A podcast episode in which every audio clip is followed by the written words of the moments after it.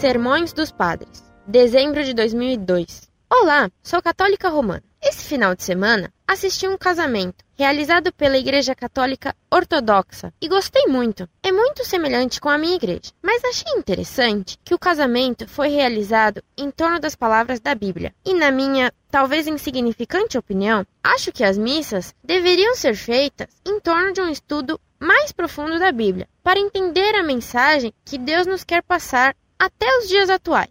Não que não seja feito isso. São feitas as leituras, evangelhos, são feitos os sermões, mas muitas vezes o padre acaba fugindo da explicação bíblica e se põe muito na atualidade, mas não fazendo menções junto à verdadeira palavra de Deus, e acaba se esquecendo de passar a palavra correta.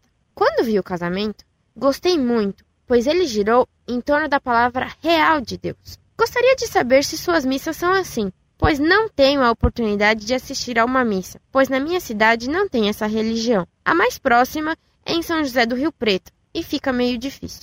Gostaria de saber se as missas são assim também. Como é todo o ritual?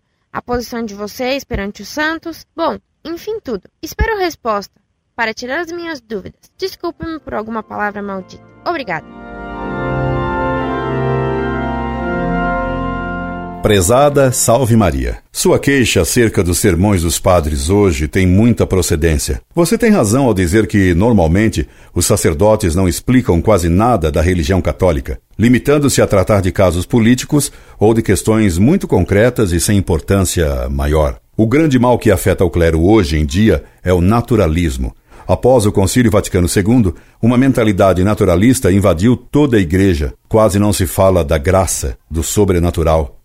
Só se trata de fome, direito do homem, esquecendo que o primeiro direito do homem é saber a verdade revelada, reforma agrária, salários, etc. Perdeu-se o sentido do sagrado, perdeu-se, como já dizia Pio XII, o sentido do pecado. Ninguém mais fala do inferno, da ação do diabo, da tentação, de juízo de Deus. Aposentaram o diabo, fecharam o inferno, e os padres fazem agora o caminho da salvação ser estrada larga, asfaltada, suave, sem pedágio e sem ladeira.